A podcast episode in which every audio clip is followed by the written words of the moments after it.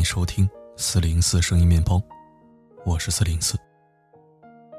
七夕活动的签字赠书，很多听友都已经收到了，有人拍了照片发给我，也有人发了微博或者朋友圈。如果有人没有收到，一定要在微信上跟我说，不然你不说我也不知道。千万不要没收到就自己算了。面包房里的每一位都很重要，谁也不能受委屈。前阵子看了综艺节目《我们是真正的朋友》，节目里范晓萱谈到将去完成人生未完成的琐事。四姐妹相识了二十多年，大家一听就知道小萱话里有话。她口中所指的人生未完成的琐事，其实就是没有孩子的遗憾。坐在对面的大 S，当即开口劝阻她不要生孩子。你千万不要生小孩，为什么一定要拥有自己的小孩呢？如果你很想照顾孩子，你可以去领养没人要的小孩。不要为了传宗接代去生孩子，更不要想着养儿防老。每个理由都看起来有根有据，但从已经当妈的大 S 口中说出，似乎不太合适。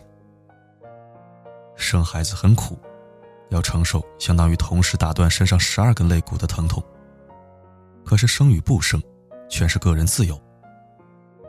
大 S 自己曾为了生孩子，不顾糟糕的身体状况，大龄备孕产子。生二胎时，更是去鬼门关走了一遭。现在再劝范晓萱不要生，这不是自相矛盾吗？我们身边很多人，他们总会以各种各样的理由劝你应该怎么做。可这些要求。到他们自己身上就完全失了灵。不是己所不欲，勿施于人，而是我做不到的，你必须做得到。严以利他，宽以待己。事情不发生在他身上，他永远无法感同身受。可既然他都做不到，我们为何要听他的一面之词呢？知乎上。有位叫斯坦的网友，分享了他的经历。艺考期间，报了不同地区的两个学校，隔天就要考试，他只能乘坐火车通宵赶考。没买到卧铺，就买了硬座，打算将就一下。一上车，他便发现自己的座位被人占了。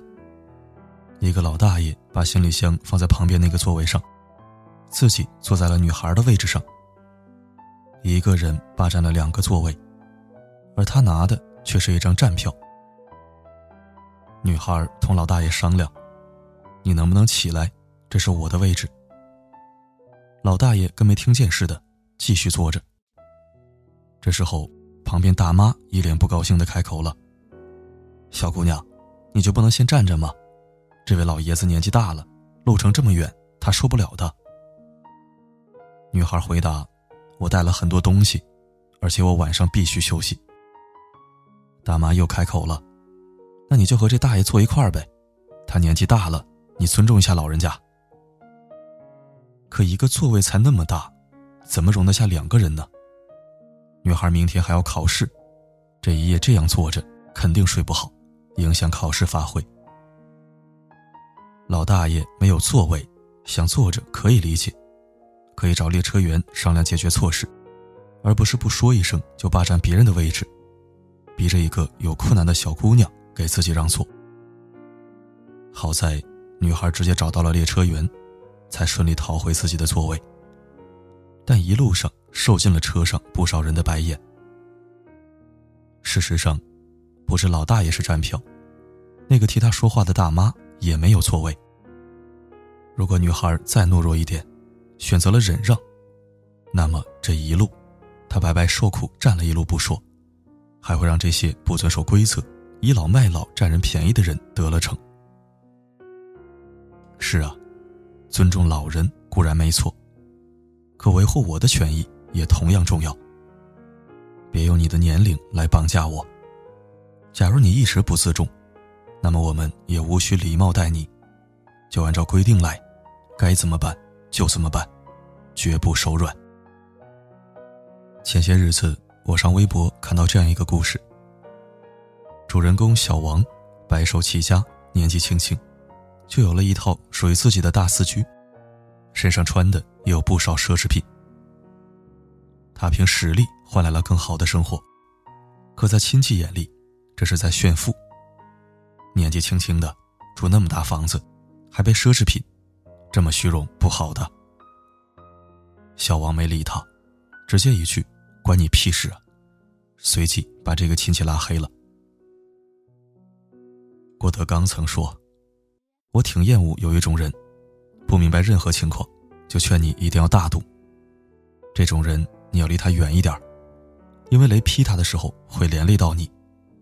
啊，扎你一刀。”你这血还没擦干净呢，他在那儿，哎，你要勇敢起来。你说你死不死？你知道我经历了什么呀？他们不知道，你曾为了追回尾款，在人家公司前台招待处一待就是半个多月。为了赶工程进度，曾不眠不休，把胃都搞坏了，甚至被送进了 ICU。却一味的劝你说，年纪轻轻，不能虚荣。看他趾高气扬的样子，似乎你这钱都是他替你赚来的。可是你困难的时候，他从未帮助过半分，哪来的脸呢？真的，凭什么我赚的钱，要轮到别人指手画脚啊？只要我能承担这消费，合理又合法，想怎么花，就怎么花。很多人讨厌圣母婊，认为他们与圣母无异。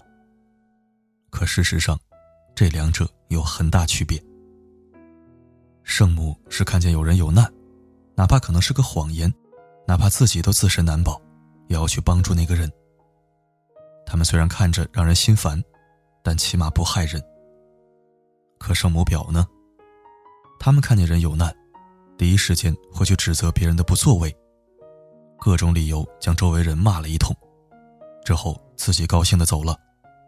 既不解决问题，又闹得周围人不痛快，甚至还能害人。其实，你有没有发现，这些人身上有着一种低智商的善良？他们站在道德制高点说话，听起来很好，推销起来都站不住脚。年轻人应该给拿站票的老大爷让座，可他既然没座，应该找工作人员，而不是找你解决。女人还是别生孩子好，可你都生了两个，也没见你不生了，这怎么解释啊？年轻人赚了钱不能虚荣，可我赚了钱改善改善自己的生活，这也算虚荣。你躲过了那么多磨难，在他眼中，却成了无关痛痒的小事，反而轻描淡写的说上一句原谅，无理由的劝阻。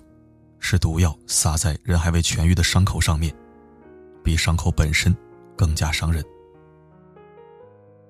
仔细想想，人生只有一次，不该也不能让这些是非不分的人来做主。我们不是怨气的接受者，更不是任人宰割的鱼肉。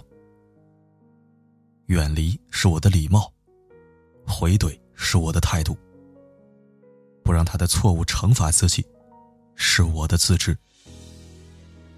当我硬气起来，清理掉了这些人的闲言碎语，那么我的世界也会变得更好。太多的、太重的、太残忍的话，没纠缠是你的理由太渣。我觉得你大可不必说的天花乱坠。感谢收听，文笔犀利，深表赞同，是我喜欢的风格。明天依然有实体书赠送活动，记得关注一下哦。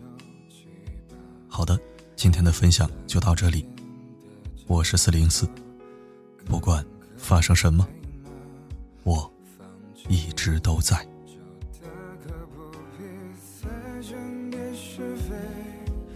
放下就请你笑得干脆。你的一字一句犹如刀疤划心上，我的一举一动随你改变多荒唐，任你肆意妄动，从没去想你是有多嚣张。我的心脏脉搏为你跳动，为你狂。你说我真的多余，不如离开流浪，都怪我没去。